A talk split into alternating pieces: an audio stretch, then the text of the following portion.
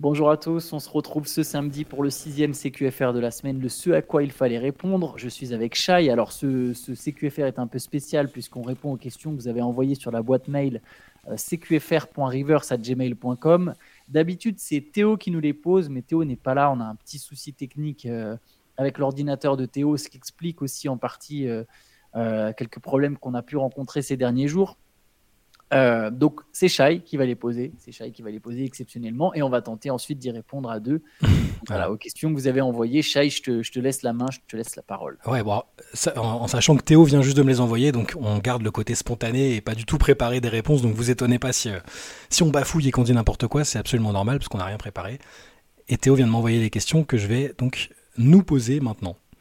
Alors la première, la première nous vient de Pierre Armand, donc je pense que c'est notre, notre, collègue, notre collègue marseillais, notre cher estimé compère, euh, qui, fait, qui présente le Culture avec Théo euh, tous les dimanches.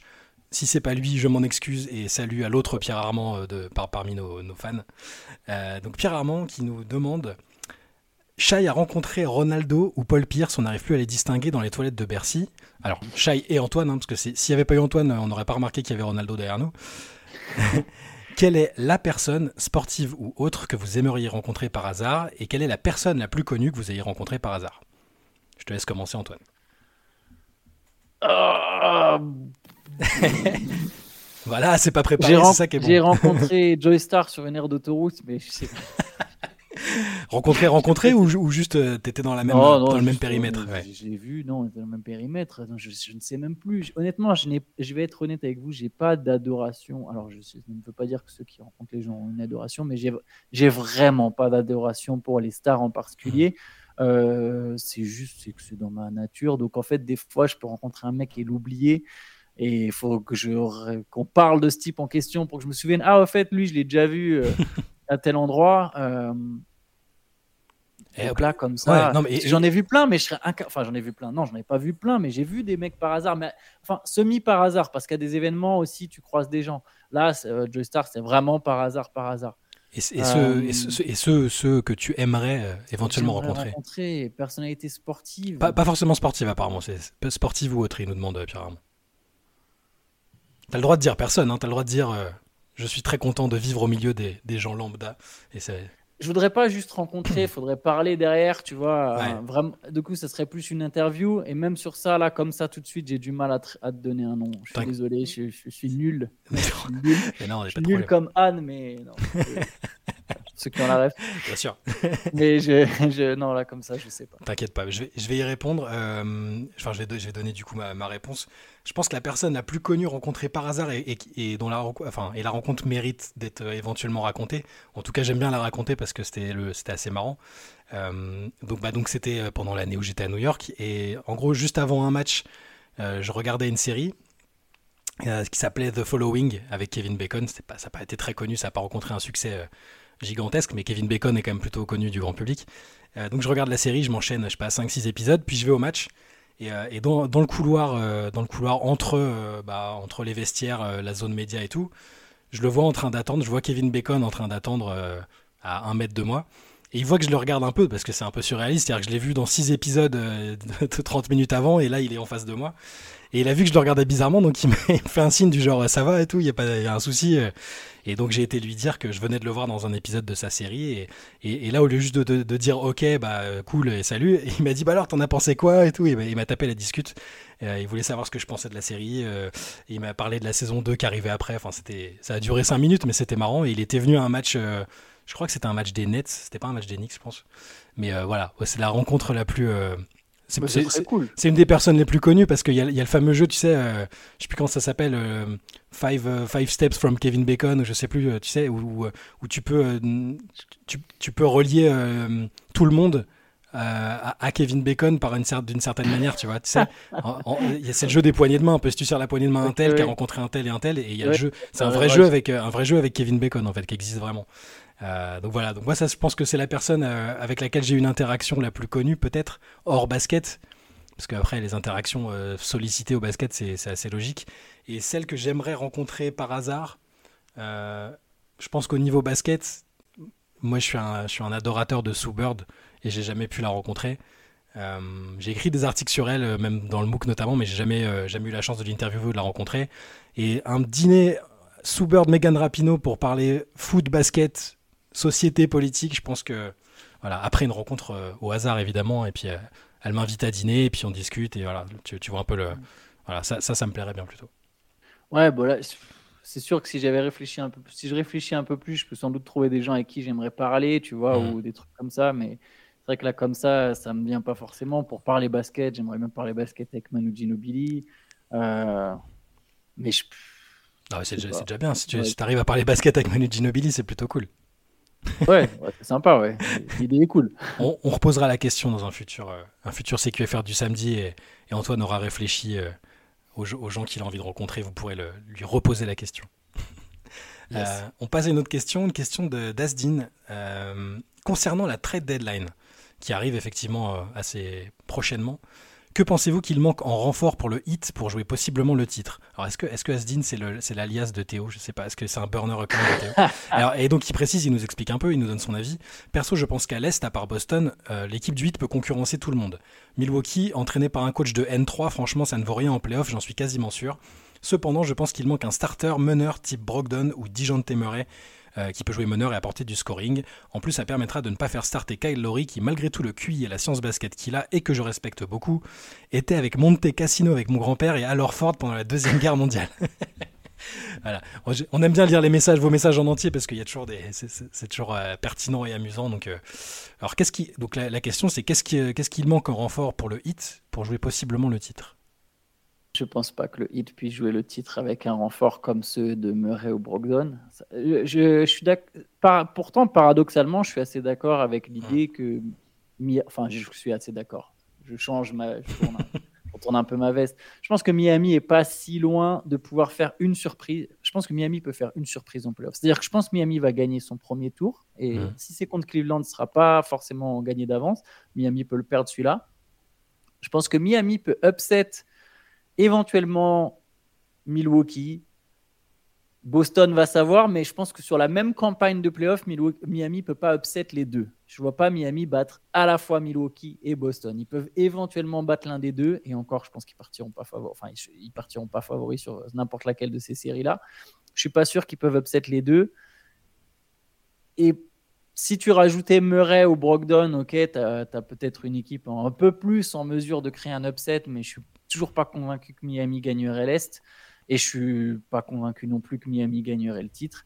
J'ai l'impression que pour que Miami soit champion, je vais m'attirer les foot de tout le monde et il y a plein de gens qui vont me dire bah non mais regarde ce qui s'est passé mais je pense qu'en fait il faut une meilleure star que Jimmy Butler c'est horrible je sais il a mené son équipe de fin en finale je vais passer pour un gros hater alors que pas du tout pas du tout mais c'est juste que les mecs qui gagnent le titre c'est sont les cinq meilleurs joueurs du monde et Butler, euh, oui, on peut se dire des fois c'est le 5 meilleur joueur des 5, dans le top 5 des meilleurs joueurs des playoffs. Mais moi, j'en suis pas convaincu. Je suis pas convaincu, même si j'aime le bonhomme, même si je le trouve fort, même si j'ai pour le coup, lui, sa carrière, je l'ai suivi depuis le début. J'étais un très grand fan des Bulls de Derrick Rose, donc euh, Butler, je l'ai vu grandir, entre guillemets, si je peux me permettre, je l'ai vu se développer. Euh, j'ai cru en sa progression euh, euh, avant même qu'il soit un All-Star. Donc vraiment, c'est un joueur que j'aime bien. Hein. On est obligé de se défendre presque. Des fois, j'ai tort, mais des fois, quand on parle d'un joueur, on est obligé de se défendre, j'ai l'impression. Mais moi, je pense pas que c'est un mec qui puisse te mener au titre. Je pense qu'il est juste, enfin, il a, il a pas ce niveau-là qui est un niveau d'excellence. il faut être parmi les plus grands joueurs de l'histoire en fait pour mener une équipe au titre. Du coup, mon premier avis, c'est de se dire, bah, faudrait tu remplaces Butler par euh, un mec encore plus fort que lui, il n'y en a pas des masses. Et là, Miami peut jouer le titre. Et si vraiment tu veux jouer avec Butler à Debayo, parce que tu as quand même deux très très bons joueurs, il bah, faut un autre gars de la catégorie de Butler. Genre, euh, mais ce qui est fou, parce qu'un mec qui me vient en tête, mais je pense pas que Miami gagnerait le titre avec lui, c'est Donovan Mitchell, un mec qu'ils ont visé pendant longtemps, tu vois. Se dire, bah, Mitchell aussi, c'est un joueur entre 10 et 15e meilleur joueur de l'NBA. Tu en as deux comme ça, plus à Adebayo. Waouh, Mitchell, Adebayo, Butler. Mais je pense que Mitchell, au niveau du profil, je ne suis pas convaincu que ça élève le hit jusqu'au bout, quoi, tu vois. Bon, tu, penses, ouais, tu, penses que, que Butler et le hit sont condamnés à être une équipe dont on se souviendra parce qu'il les aura menés en finale un peu contre toute attente, mais qu'ils ont ce plafond. Euh, je, à la fois, je suis, un peu, je suis, d'accord et en même temps, euh, comme je l'ai dit l'autre jour, euh, je suis, fixe jamais de limite, je veux plus fixer de limite au hit, mais déjà, ne serait-ce qu'atteindre encore les finales, ce serait exceptionnel vu l'équipe, vu les blessures qu'ils ont et tout ça. Après, vraiment pour recentrer sur la question, le profil qui manque, c'est, je pense que c'est ce que tu as dit, c'est un mec capable d'alléger la charge au scoring de Jimmy Butler en playoff euh, et donc d'être dans les mêmes eaux que lui. Donc ça peut être, oui, un Donovan Mitchell, ça aurait pu être un Bradley Bill quelqu'un de ce profil-là. Je sais pas si un Brogdon. Euh, Brogdon, malheureusement, je pars du principe aussi qu'il est souvent blessé et que c'est pas facile euh, à chaque fois de le, bah, qui, puisse donner le meilleur de lui-même. Dijon t'aimerais pourquoi pas, mais euh, je suis dans le fond, je suis assez d'accord avec toi et en même temps, je me dis bon, euh, c'est ils sont allés deux fois en finale. Il y a peut-être des scénarios où, euh, au bout d'un moment, avec l'expérience, s'ils y arrivent encore, peut-être que. Mais dans le fond, je suis assez d'accord avec toi. C'est pour ça que je les mets pas champions à l'est. Je les mets, les mets pas victorieux à l'est, mais mais je suis pas du tout étonné s'ils y arrivent. Donc, je, je pense d'ailleurs pas qu'ils vont, franchement bouger au moment de la trade deadline, parce que c'était aussi la question. Est-ce qu'ils vont, euh, ils vont peut-être se renforcer à la marge avec, euh, ouais, pourquoi pas un Brogdon, mais est-ce que ça va fondamentalement changer les choses? Je j'en suis pas convaincu. Et, je t'aurais engueulé pour Jimmy Butler parce que tu as dit je vais me faire engueuler. Je t'aurais engueulé si j'avais pas lu l'interview l'autre jour. Euh, l'article, l'article où il nous dit que, alors, il dit plein de choses intéressantes et amusantes qui font qu'il, que c'est un joueur qui a une personnalité qu'on aime beaucoup. c'est ce que tu vas dire. mais dedans, il dit que, que Neymar c'est son gars, que, que c'est un de ses meilleurs potes, c'est un de ses meilleurs potes dans la vie maintenant, qu'il l'admire. Voilà, écoutez, en tant que fan de l'Olympique de Marseille et, détestateur, euh, hater de, l'équipe du Brésil, je, ne peux pas tolérer. Donc euh, Jimmy Butler, euh, voilà, je suis d'accord avec toi Antoine. je plaisante évidemment. Heureusement que Théo n'est pas là. Heureusement que Théo n'est pas là. Ouais, mais si Théo savait, si Théo savait que Jimmy était, était pote avec Neymar, peut-être que, tu vois, on lui posera la question. Alors ensuite, on a une question. Alors, c'est deux questions qu'on a regroupées un peu. C'est un peu long, mais la thématique est la même. C'est au sujet du, gap entre la conférence Est et la conférence Ouest. Euh, donc, la première question nous vient de Vince qui nous dit On entend souvent qu'il y a un gap significatif euh, de niveau entre l'Est et l'Ouest, en particulier cette année. Mais dans les faits, lorsqu'une équipe de l'Est joue à l'Ouest, les résultats ne reflètent pas vraiment cette importante différence. Et inversement, lorsqu'une équipe de l'Ouest fait des rencontres à l'Est, elle ne roule pas sur la conférence. J'aimerais que vous rentriez un peu plus dans les détails sur pourquoi et dans quelle mesure vous ressentez une différence de niveau ou de talent entre les deux conférences.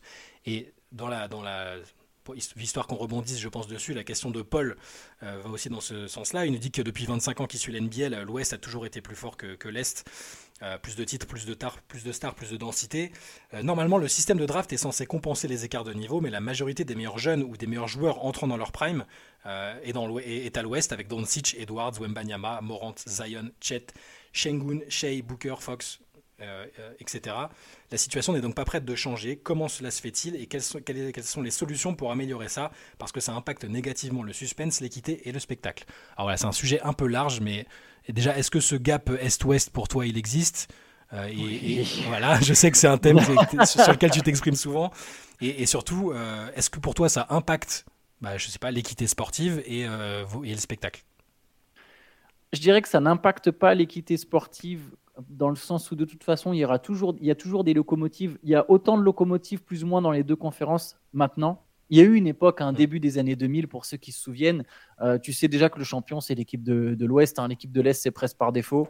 Euh, c'est comme ça que des équipes comme les Nets, les Nets de Jason Kidd, c'est pas une équipe incroyable, hein. honnêtement. Hein, c'est pas une équipe exceptionnelle. Hein. et ils font deux finales. Trois, trois finales? Non, deux finales. Non, deux finales, ouais deux finales. Après, Jason Kidd était un joueur exceptionnel. Il y avait quand même du talent autour. Euh, Kenyon Martin, Richard Jefferson, mais c'est pas des équipes exceptionnelles. Hein. Mm. Tu les mets dans la NBA actuelle. Euh, euh, je sais que ça paraît très bizarre de dire ça, mais ils jouent pas de finale en fait. Les Sixers de 2001, énorme odyssée d'Allen Iverson, mais la conférence c'est dégueulasse. Et, oh, tout le monde est là. Ouais, Iverson, il emmène une équipe. c'est un fou. Regardez l'équipe qu'il y avait autour de lui. Ouais, parce que la confesse, elle est dégueulasse. Alors, il y a les Bucks du trio Ray Allen, Sam Casson, Glenn Robinson, quand même, euh, qui était une équipe plutôt potable qui sort en finale de conf. Mais bref, début des années 2000, la conférence Est, c'est dégueulasse. Aujourd'hui, il y a quand même des locomotives à l'Est. Euh, il, y a eu, il y a les Celtics, il y a les Bucks, etc. Le Heat a fait quelques belles saisons. L'équité, bah oui, c'est sûr, si tu es dans le milieu du tableau à l'ouest, bon courage pour accrocher les playoffs par rapport à l'est. C'est mm. simple, je, vais donner encore un exemple tout bête. Aujourd'hui, il y a 10 équipes des, de l'ouest qui, qui sont à 50% de victoire ou plus et ça prend pas en compte les Golden State Warriors, mmh. champions 2022. Il y en a 8 à l'Est, donc il y en a moins à l'Est. Il y a des équipes qui peuvent se permettre de faire le play-in à l'Est en étant nul, entre guillemets nul. J'exagère. Hein. je vois ce que tu veux dire. Hein, en étant. les, Nets sont obligés de se. Regarde, les Nets et les Raptors, on a l'impression qu'ils sont obligés de se saborder pour ne même pas être dans le play-in.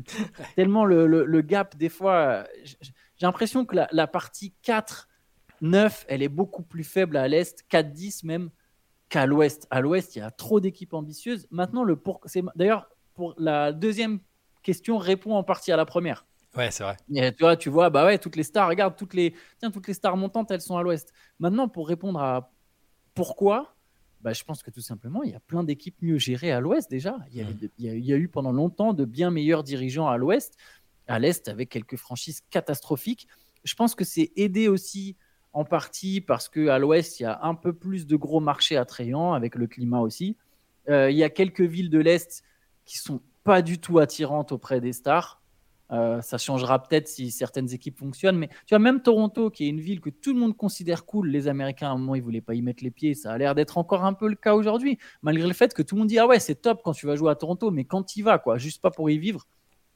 Euh, Washington, Détroit, Charlotte, tout ça. Il y, a, la, y y a fiscalité aussi. Toutes les, bons, toutes les bonnes zones de fiscalité euh, là où tu peux. Bah, c'est à l'ouest, dans le Texas. Phoenix, le Texas, euh, où es, Trois équipes texanes, où tu payes moins de taxes. Ah, alors après, c'est pas la, plupart des joueurs dont on a cité qui entrent dans leur prime ou quoi ont été draftés par des équipes de l'ouest, donc ils n'ont pas choisi de la fiscalité. C'est, je sais aussi. Non, mais ça joue aussi pour les middle, euh, middle free agents, quoi. Ceux qui ne vont pas prendre des, des, trucs de superstar. Donc, forcément, tu signes peut-être un peu plus de talent mm. NBA. Comme j'ai dit, pour les drafts, bah, il y a l'histoire de, des dirigeants, hein, de ceux qui ont, celles qui ont fait des meilleurs choix. On l'a mm. vu, la construction de certaines équipes. Je vois aucune équipe à l'Est euh, qui se reconstruit vraiment comme le Thunder, par exemple. On verra peut-être le Magic. Après, il y a des équipes sur une bonne pente, sur une bonne pente à l'Est. Mm. Donc, on verra sur, sur, sur la pente ascendante. Et enfin, pour les duels Est-Ouest, ça ne veut pas dire grand-chose parce que il y en a très peu, il y en a deux par saison pour chaque équipe. Euh, pardon, il y en a deux. Tu joues contre, les, euh, enfin, tu joues contre chaque équipe de l'autre conférence deux mm. fois, et, et, au final, tu sais pas dans, dans, quel, euh, tu vois, dans quel contexte tu les joues. bah oui, apparemment, ça, des fois, ça a tendance à. Je crois que l'an dernier, l'Est s'en sortait, sortait mieux que l'Ouest mm. sur les duels Est-Ouest, mais je les prends pas vraiment en compte, honnêtement. Je trouve que c'est trop. C'est c'est pas assez significatif. Mais par contre, pour, pour finir sur l'équité, euh, si tu regardes les derniers champions, enfin, l'Est peut encore, le l'Est arrive à gagner des titres et euh, l'Est a encore une des équipes favorites cette année. Si tu vas chez les bookmakers, Boston est favori pour le titre à l'instant T là. Donc euh, l'Est, être, être à l'Est ne t'empêche pas d'avoir un projet ambitieux et d'être une équipe qui vise le titre. 2016 les Cavs, 2019 Toronto, 2021 des Bucks, ouais. Donc c'est pas, on n'a pas une, suprématie totale et absolue qui empêche les équipes de l'Est de rayonner. Donc, par contre, sur l'intérêt sportif, c'est sûr que les projets à l'Ouest sont plus excitants pour les joueurs qui sont free agent et qui ont leur mot à dire, les destinations de l'Ouest en termes de climat, de, enfin, tout, tu prends les classements des villes les plus agréables dans lesquelles vivre aux États-Unis, selon les, sondeurs, bah, c'est quasiment que des villes de l'Ouest euh, pour, ce qu'on vient de dire, pour, pour le climat et, et, euh, et, la fiscalité et toutes ces choses-là. Donc, euh, bon, en tout cas, c'est pas, ça marche parfois par période, mais là, c'est vrai que l'Ouest est, est, plus attrayant peut-être, sans, sans, enlever à, l'Est les chances de remporter le titre. Donc, J'espère qu'on a répondu à peu près. Euh, je, trouve que le basket pratiqué est meilleur à l'Ouest aussi. Ouais.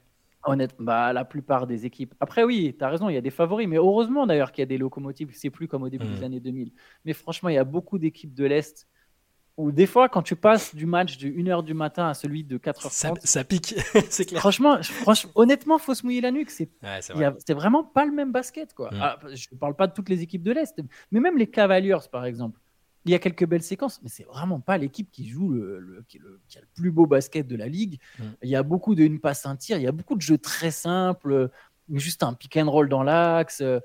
Et c'est l'équipe qui est quatrième à l'Est. Quoi. Ouais. La, prochaine question, justement, nous, parle d'une équipe de l'Est qui fait partie de ces équipes pas très sexy. Euh. C'est Germain qui nous la pose et qui nous dit Je suis fan des Pistons.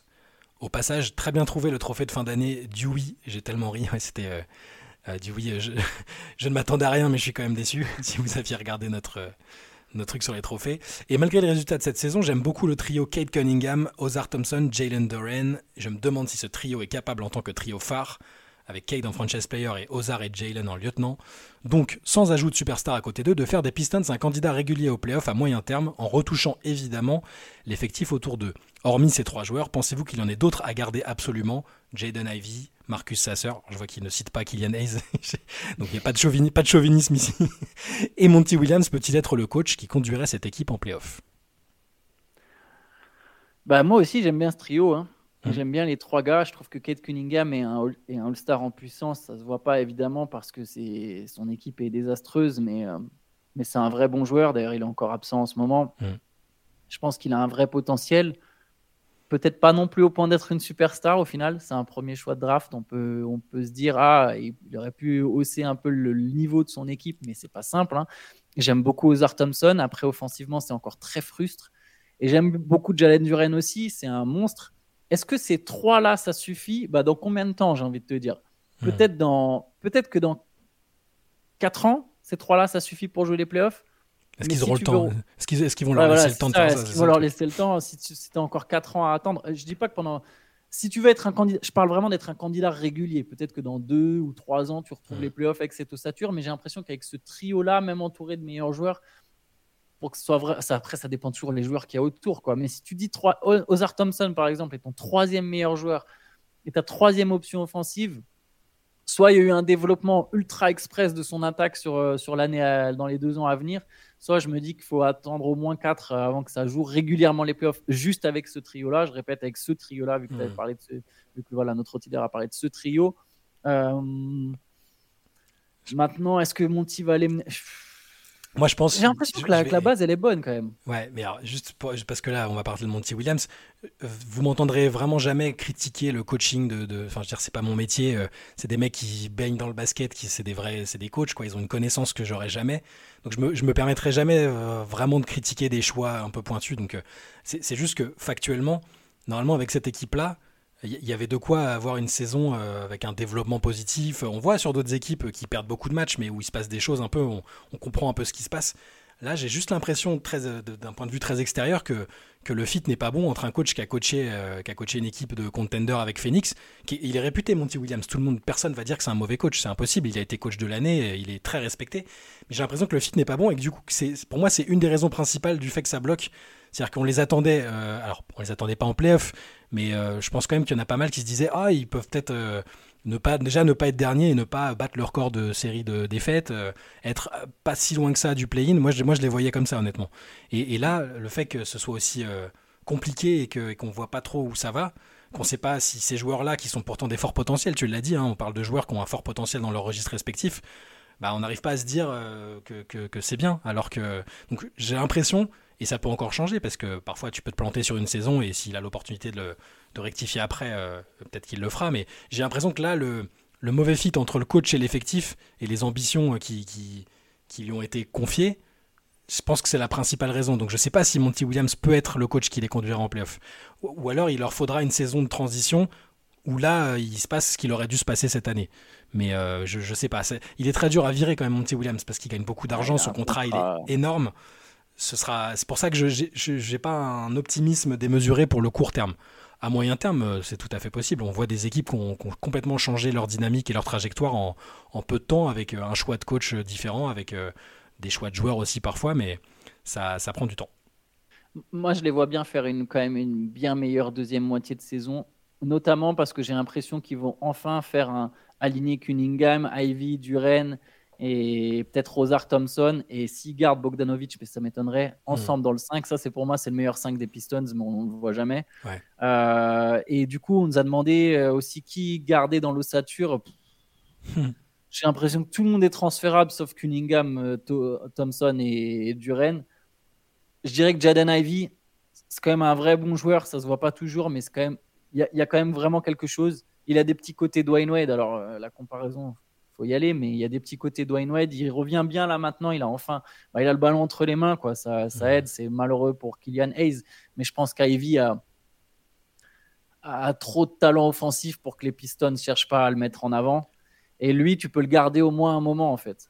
Mais ce que tu dis n'est pas, je, pense que c'est pas du tout d'ailleurs une critique contre Kylian Hayes. C'est, je pense qu'on est tous les deux convaincus. Voilà, on est tous les deux convaincus que, que, par contre, son avenir passe probablement pas par Détroit mais, mais qu'il a, il aura des opportunités parce qu'on l'a redit dans le CQFR ce matin, il fait des matchs où il, tourne presque autour des 10 passes sans perdre de ballon. Je veux dire, c'est un profil qui a il y a plein d'équipes qui recherchent ce profil-là et qui pourraient s'en servir. Donc, mais par Sachant contre, que c'est un bon défenseur. Et c'est un bon défenseur.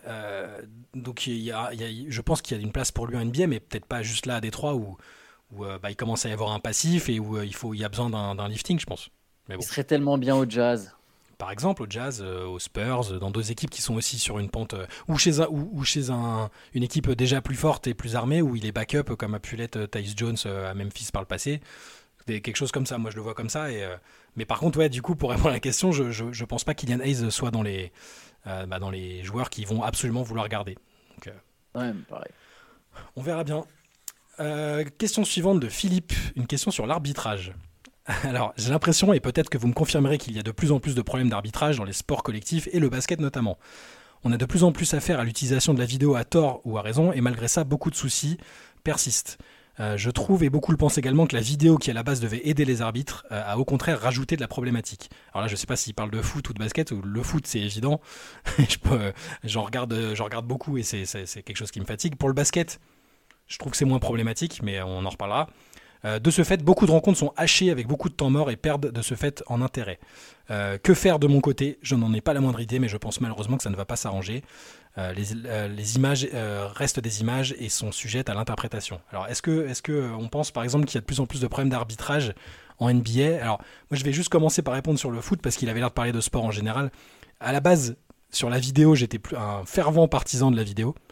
Euh, en tout cas de son utilisation dans le foot, parce que j'avais l'impression que ça réglerait des injustices, sauf que j'ai l'impression que ça en crée d'autres, et que, c'est toujours sujet à l'interprétation de certaines personnes qui, euh, euh, bah, doivent solliciter ou pas l'arbitre central, et que ça, ça pose d'autres problèmes. Et ça casse le rythme, et ça... ça casse un peu aussi la dynamique de célébration des buts où les mecs savent pas du tout si leur but va être validé ou pas une fois sur deux, donc c'est très problématique. Après, sur le basket, Récemment, il y a eu des en NBA, il y a eu des coachs qui, ont pété des câbles en parlant d'injustice au niveau de la répartition des lancers francs, euh, du deux poids deux mesures sur euh, sur certains coups de sifflet, sur des interprétations des règles. Ça, c'est euh, c'est pas facile. J'ai l'impression qu'il y a des périodes où c'est comme ça, où, où, les coachs vont noter des, des, problèmes et, d'autres où ça se passe correctement. Je sais pas, sais pas ce que tu en penses. Est-ce que tu trouves récemment qu'il y a eu plus de problèmes d'arbitrage et, et que ça a pesé sur des résultats? Non, je dirais pas que ça a pesé sur des résultats. Je pense qu'en fait, la manière dont tu récupères un titre NBA, c'est-à-dire 80 matchs de, 82 matchs de saison régulière, puis 4 séries de playoffs à gagner avec 4 matchs à chaque fois, font que si tu as mérité ton titre, tu as mérité ton titre, c'est pas les arbitres qui hmm. ont amené ton titre. Quand les Rockets ont fait tout un dossier pour expliquer que les arbitres les avaient privés d'un titre, c'est peut-être le plus ridicule. C'est Daryl Morey, ça. C'est Daryl Morey. C'est vraiment le truc que je trouve le plus bête euh, pour gagner un titre. C'est après. Euh, ça peut des fois impacter sur un match, etc. Mais je trouve qu'au final, au bout du compte, euh, j'ai pas le souvenir là d'un titre où je me dis ah mais non mais c'est l'arbitrage qui a joué quoi. Je comprendrais à la limite au début pour ceux les fans des Kings, euh, tu vois, sur la série contre les Lakers, eux ils peuvent avoir leur mot à dire, mais sinon moi je trouve ça. Je, crois que les fans des Mavs en 2006 ont aussi quelques griefs. Euh. Ouais, les Mavs, évidemment. Ouais, avec les lancers sur Dwayne Wade. Deux exemples avec les lancers sur Dwayne Wade. Ça peut être deux exemples, tu vois. Mm. Ça peut être deux exemples. Tu peux te dire bah l'arbitrage a influencé. Mm un titre. Maintenant, honnêtement, si on réfléchit bien, les Lakers de chaque et Kobe, c'était de loin la meilleure, euh, la meilleure équipe du début des années 2000. Ok, peut-être cette série, il l'aurait. Bon, après, mais bon, tu vois, j'ai pas la. Non, non. Voilà. Je, suis assez, je suis assez, je suis assez d'accord. J'ai pas. Là, c'est juste parce que récemment entre Mac Brown, Rajakovic et tout, euh, euh, bah, y a, puis les quelques disparités qu'on voit, ça fait 2-3 saisons qu'on voit les Lakers avec un, un différentiel lancé, obtenu, lancé, concédé qui est énorme. C'est aussi le profil de l'équipe. Hein, faut pas, c'est bah sûr que c'est sûr que ça peut faire tiquer, mais c'est aussi le profil de l'équipe et euh, je crois pas qu'il y ait de. Il y a peut-être une situation où je où, il faut quand même faire quelque chose à un moment ou arrêter de, de mettre cet arbitre avec ce, joueur, c'est quand même euh, Foster et Chris Paul parce que il y a clairement un énorme bif entre les deux. Les stats, elles sont, sont, je les ai même plus sous la tête, mais. Mais ça enverrait un mauvais message si tu si tu les fais plus jamais euh, mettre ensemble. C'est bizarre parce que c'est vraiment que tu reconnais le problème au point où tu te dis c'est plus possible et du coup quelle jurisprudence ça amène? Moi, la vraie question que je me pose, c'est de savoir est-ce qu'on tolère de moins en moins les arbitres? Hmm. J'ai pas la réponse parce que j'ai pas vécu au début des années 80, hein, donc je, je sais pas comment, ou même je suivais, j'étais trop jeune dans les années 90 pour comprendre le fonctionnement, mais j'ai l'impression qu'on râle de plus en plus sur l'arbitrage. Peut-être que je me trompe, peut-être c'est juste les, réseaux sociaux qui donnent l'impression qu'on râle de plus en plus, mais qu'en réalité, euh, c'est toujours autant et que les gens râlaient autant au début des années 90, hmm. au début des années 2000. Moi, j'aimerais qu'à un moment, en fait, j'ai l'impression que la solution, c'est que juste on réalise, mais ça fait partie du truc, quoi. Hmm. C'est comme ça. C'est chiant de se faire mal arbitrer. Ça, ça, arrive euh, à tout niveau amateur. J'en connais un rayon sur le sujet, mais moi, perso, ça m'impacte pas individuellement. Je sais que je suis une exception à ce niveau-là. Hein. Je suis une exception dans le sens en dehors de la norme, pas dans le sens je suis exceptionnel. Et, je me dis, mais s'il y avait plus de, plus de gens où tu te dis, bah, ça fait partie du machin. Au final, il n'y a pas tant d'injustice que ça, tu vois. Euh, dans l'arbitrage, dans le monde, il y en a. Mais dans, dans le monde, il y a plein d'injustices. Mais sur ça, tu vois, c'est, tu vois, Rajakovic, hmm. il a pété son câble. Le rapport des deux dernières minutes, je lui donne pas raison. Le rapport des deux dernières minutes, c'est une connerie, il faudrait enlever ce truc-là. Il donne deux trucs effectivement faux, et c'est deux fautes au désavantage aux Lakers, tu vois. Mm. Donc au final, tu pètes un câble pour être ridicule derrière selon le rapport des. Après, le rapport des deux dernières minutes est aussi un problème. Mais je pense, on, ouais, on s'attache trop à ce truc. Alors la vidéo, euh, moi je suis entière, je partage mais à 1000% ton analyse, encore plus dans le foot que dans le basket, mais dans les deux cas, c'est chiant. La VAR au foot, c'est un vrai problème. Au final, il y a toujours des erreurs. Alors acceptons à un moment que bah oui, il y a des l'arbitre, il est humain il fait des erreurs et c'est un facteur en fait du jeu de la même manière que les blessures. C'est juste qu'on veut tellement tout contrôler. Euh, les blessures sont un facteur du jeu. Euh, le cercle va être un facteur du jeu. Le, jour où tu te lèves et tu as mal dormi pour X raisons, ça va être un facteur du jeu. Tout est un facteur du truc. Tu ne peux pas tout contrôler. L'humain ne peut pas tout contrôler. Et voilà, c'est comme ça. Et, pour, euh, si l'arbitrage vous intéresse et le, le monde de l'arbitrage est de, haut niveau. Alors c'est pas c'est pas sur de la NBA, mais même s'il aspire peut-être un jour à y arbitrer, mais on a fait une interview avec Johan Rosso, qui est le meilleur arbitre français et un des meilleurs arbitres internationaux, euh, qui est, c'est toujours sur la chaîne, donc euh, il explique bien euh, ce rapport, la manière dont, dont il faut parfois être diplomate, dont il faut se préparer pour, arbitrer et coacher différents profils de joueurs, à différentes situations. Donc je vous je, vous enjoins à, aller regarder ça parce que c'est assez intéressant. Moi, j'avais appris beaucoup de choses, notamment en tant que bah, supporter de foot euh, qui parfois euh, extrapole des situations d'un sport à l'autre alors que c'est pas justifié. Euh, donc voilà. J'espère qu'on a répondu à ta question, Philippe, sur, sur l'arbitrage. Question suivante de SGA MVP. On se demande quelle hmm. équipe. Euh, ah bah, alors, bah non, d'ailleurs, visiblement, vu la question, non, c'est pas un fan de, de, mais bon. Je suis un néophyte du basket et vos podcasts m'ont grandement accompagné dans la découverte de ce sport. Comme toi, Shai, je suis fan du Magic et je crois en Paolo Banquero, même si, comme, comme toi toujours, mes amis se moquent de moi. Bref, voilà ma question. Au foot, le niveau d'un défenseur est notamment quantifié par le pourcentage de duels gagnés. Vous dites vous-même que les steals par match et les blocs ne sont pas représentatifs du vrai niveau d'un défenseur et Drew Holiday en est un parfait exemple. Voilà pourquoi je propose d'inventer une nouvelle stat, le pourcentage de duels gagnés. J'entends par là le nombre de fois où dans une situation de 1 contre 1, l'action adverse ne débouche pas sur un tir. L'inverse en attaque est également possible. Un two-way player serait donc un joueur qui aurait un bon pourcentage de duels gagnés en attaque et en défense. Qu'en pensez-vous? Bah, c'est une idée plutôt cool. ça, m'étonnerait même pas qu'il y ait des stats avancées qui ressemblent à ça. Euh, après, on est dans une ligue où, de toute façon, il y a énormément d'écrans énormément de suites sur les écrans. Donc des fois, tu n'es pas vraiment dans un duel. quoi. Des isolations un contre un, euh, vraiment où ton attaquant il est face à toi et il n'y a rien d'autre, bah, il y en a bien sûr, mais ce n'est pas le gros du jeu. quoi. Euh, donc être un bon défenseur, ça repose pas juste sur gagner ton duel, ironiquement. Ça va être un aspect évidemment important de la défense, mais ça va être aussi lire ce qui se passe, changer au bon moment. Donc c'est une stat, mais ça sera, même si elle, même si elle existait, et comme j'ai dit, je pense qu'elle existe d'une manière ou d'une autre. Je sais qu'il y a, par exemple, tu vois, même, il y a une stat qui existe, c'est le pourcentage de réussite de tes adversaires directs, et du coup, tu le mets en comparaison avec leur, leur pourcentage habituel.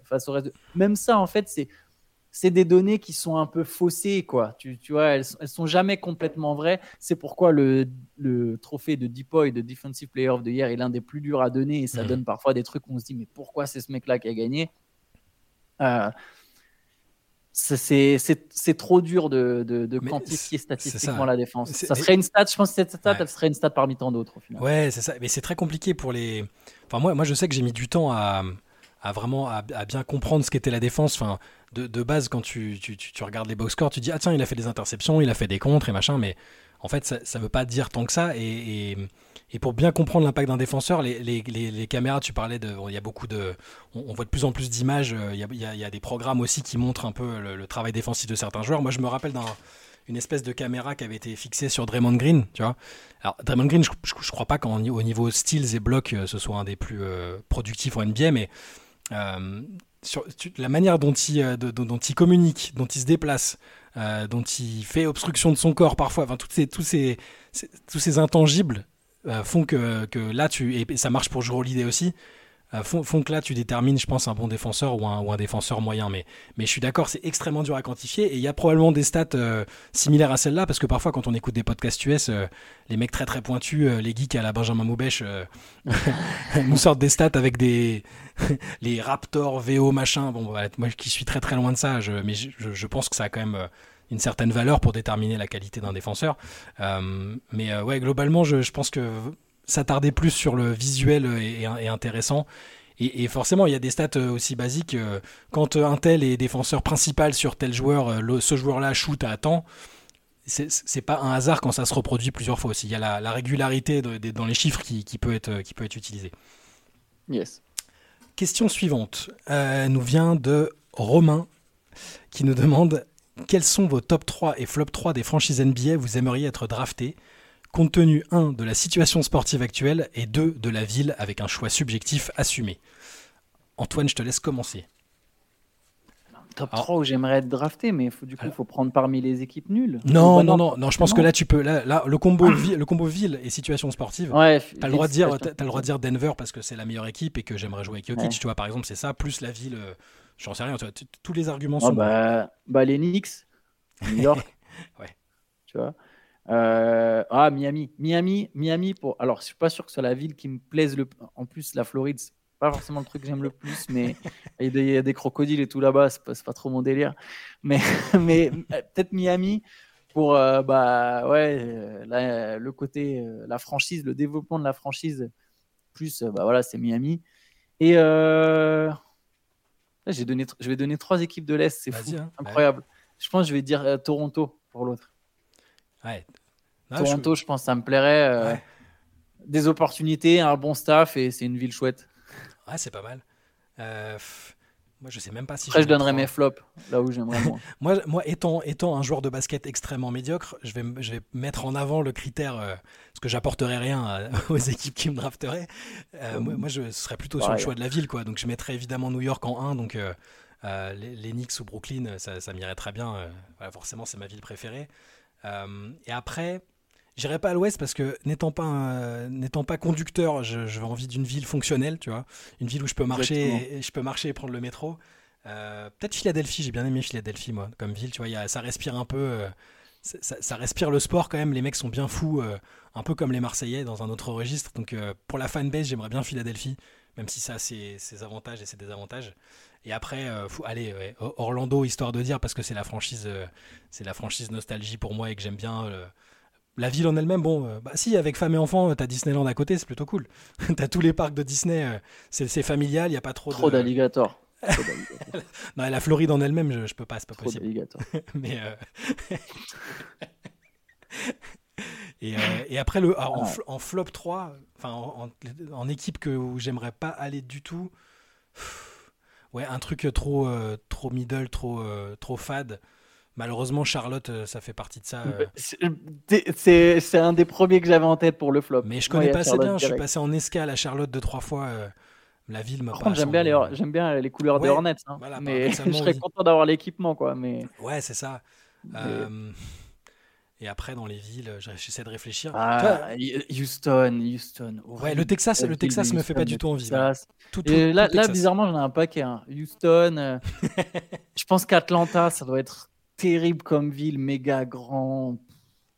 Détroit, pas fou. Détroit, ouais. je vais mettre Détroit en flop parce que la situation sportive plus la ville, euh, ouais.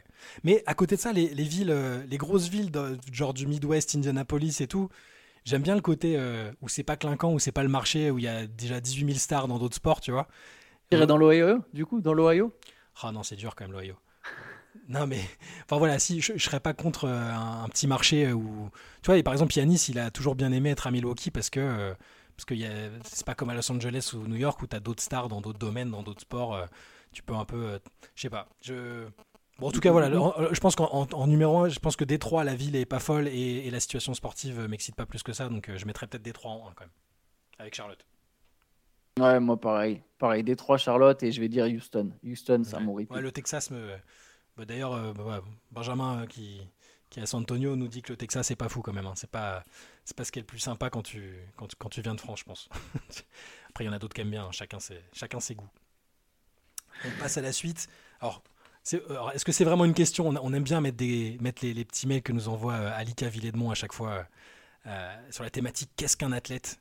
Ne devrait-on pas questionner nos idées reçues sur ce qu'est ou ce que doit être un athlète? Luka Doncic ressemble plus à un déménageur breton qu'à un bel étalon. Sous ses airs de grande saucisse blanche, Nikola Jokic est l'un des plus grands pivots de tous les temps. Larry Bird ne présentait pas le profil de l'athlète racé et musculeux. Je précise que je n'ai rien contre les grandes saucisses blanches, je suis absolument pas saucissophobe, mon meilleur ami est une saucisse.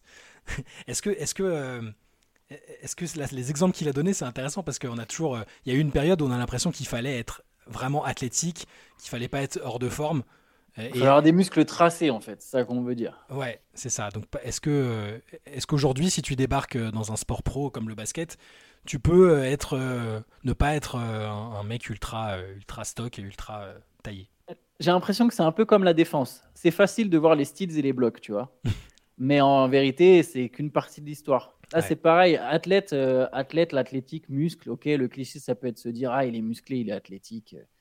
Il y, a des mecs fans de muscu qui sont pas capables de courir 300 mètres, tu vois. Absolument. parce qu'ils font vraiment que de la muscu et du coup, ils sont est-ce qu'ils sont vraiment très athlétiques? Ils sont athlétiques sur un domaine très particulier de, tu vois, du sport.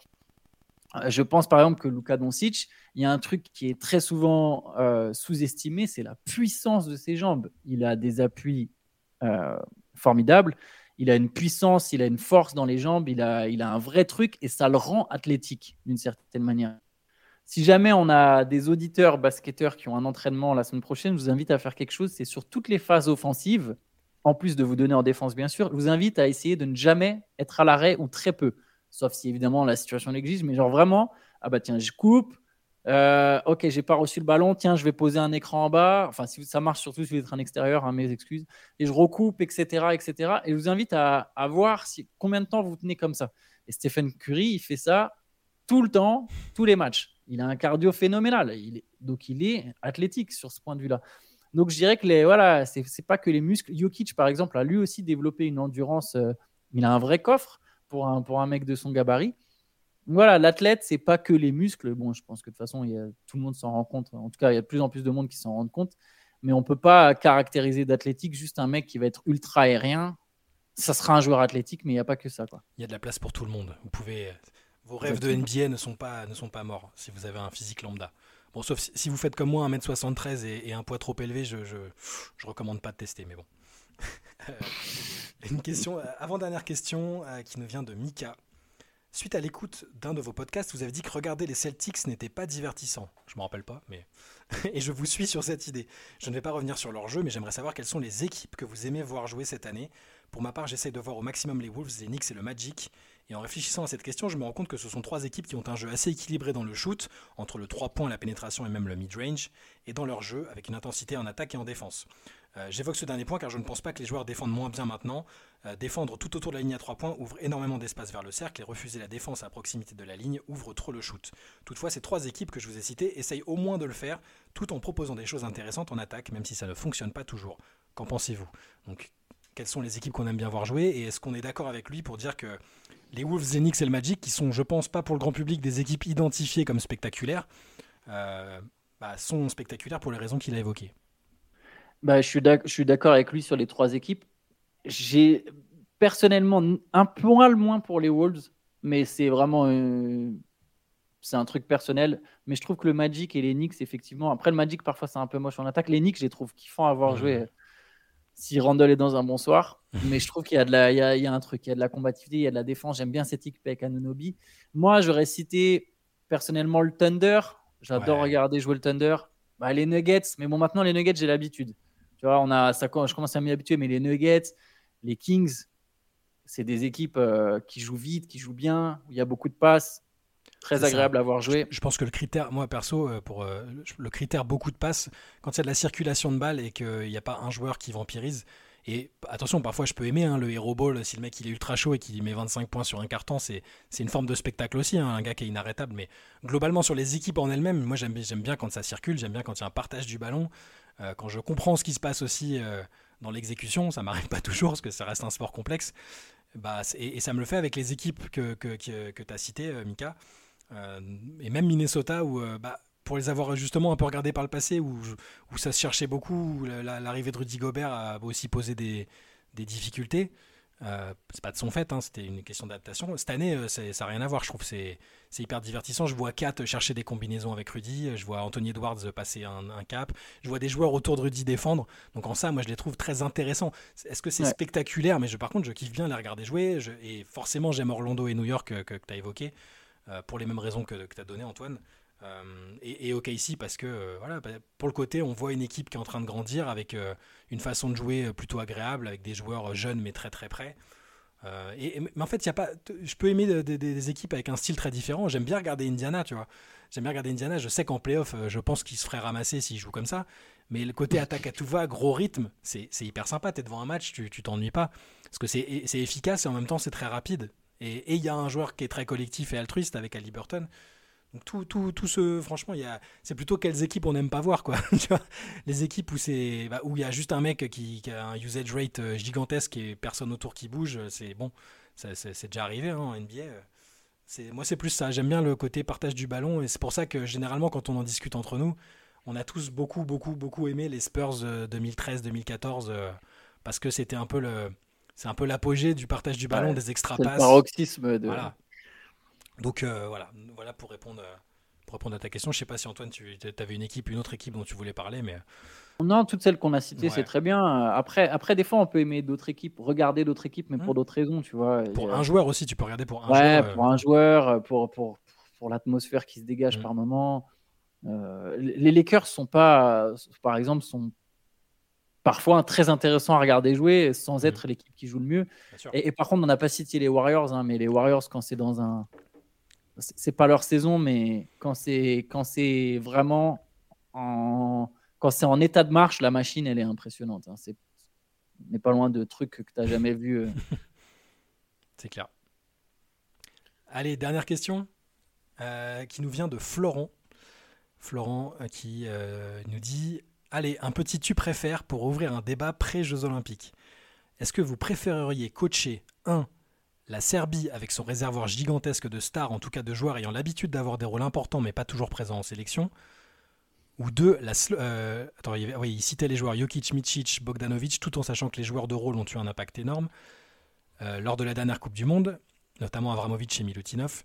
Ou deux, la Slovénie, avec une hiérarchie clairement établie, avec un Luka omnipotent et des role-players bien définis comme Toby, Prepelic et Kanchar, et surtout présents à chaque compétition. Je me suis posé cette question, puisqu'avec l'arrivée de Victor en équipe de France, on pourrait ressembler quelque part à l'un ou l'autre des cas de figure, surtout si les Rizaché, Dieng, Sar, Salin et, autres répondent aux attentes, avec les problématiques de disponibilité que l'on connaît avec la NBA.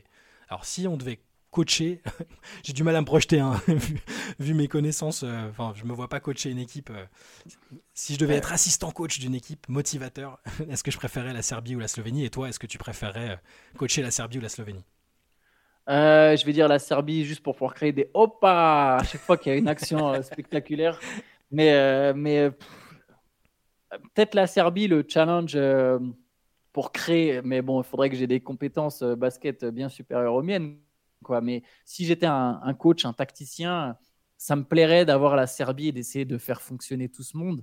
Mais je suis sûr qu'il y a plein de coachs qui vont dire non, mais la Slovénie aussi, c'est un super challenge pour telle, telle, telle, telle raison. Euh, mais ouais, j'aurais, j'aurais choisi la Serbie. Ah, Jokic, Misic, Bogdanovic. Il y a d'ailleurs des trucs sympas à mettre en place. Quoi. Mais... J'aurais dit ça aussi parce qu'on vient de parler qu'on aimait le, basket collectif où il y avait de la circulation. Alors, je ne dis pas que les Slovènes sont tout le temps. Euh, euh, que, que Doncic vampirise tout le temps le, le, ballon et parfois, parfois il partage aussi. C'est quand même un joueur qui est capable de, de passes assez incroyables et de, de, de, faire, de rendre les autres meilleurs. Hein. Ça, c'est, je pense quand même que je dirais la Serbie. Et après, est-ce que je, est-ce que j'imagine la France devenir comme ça? C'est une autre question. Je me... De toute façon, on va, on va pouvoir le, voir, on va pouvoir voir avec euh, Victor Wembanyama au JO si, de quelle manière est-ce qu'il l'utilise. Et même dans les années à venir, est-ce que ça va être un jeu euh, euh, Victor-centric quelque part? Je ne suis, pas, suis pas certain que, que, qu'il, devienne aussi... C'est pas le même profil que Doncic. Hein. Voilà. Tu as besoin de quelqu'un pour lui passer la balle quand même. C'est ça. Je pense qu'il est, il est très facilement possible de le, de le mettre, de, de l'inclure dans, un, dans une équipe où il y a un, un registre et une mentalité très très altruiste justement. Lui-même, là on le voit sur les matchs, il, arrive, il cherche parfois les autres, parfois trop. Euh, il y a eu des situations où il a dû s'exprimer dessus, hein, sur euh, pourquoi est-ce que tu as donné la balle à Sohan alors que tu étais sous le panier. Il aime impliquer les autres.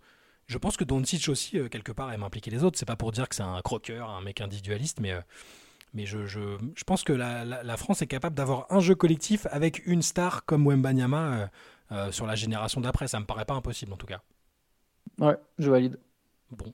J'espère qu'on a répondu à ta question, Florent, à toutes vos questions. Merci encore de nous avoir envoyé toutes ces, toutes ces questions. On n'a pas pu, euh, on n'a pas pu tous, euh, toutes les prendre, hein, mais euh, Théo nous avait fait un, petit tri et, n'hésitez toujours pas à en renvoyer à l'adresse cqfr.rivers@gmail.com. T'as vu comment je me trompe plus maintenant, Antoine? Impressionnant. n'hésitez pas à renvoyer si vous avez vu qu'on n'avait pas répondu à une question qui vous tenait, qui vous tenait vraiment à cœur et, merci encore de nous envoyer tout ça et, parfois même juste de nous envoyer des messages de, de compliments, d'encouragement. C'est toujours, c'est toujours top. Yes, merci à tous. Et bah oui, voilà, de toute façon, tu as, passé le message, ça me semble impeccable. Je vais vous souhaiter à tous un bon week-end et puis on se retrouve lundi euh, après sur la chaîne. Hein, vous savez, euh, il y aura peut-être pas de culture. Je, crois, je crois pas, parce que me prononcer, mais il se peut qu'on ait des les problèmes techniques se prolongent et que du coup il n'y ait pas de culture, mais il y aura un Moop Deep bien sûr et on se retrouvera lundi pour un nouveau CQFR. Absolument. Bon week-end à tous. Allez, bon week-end. Ciao ciao. Ciao.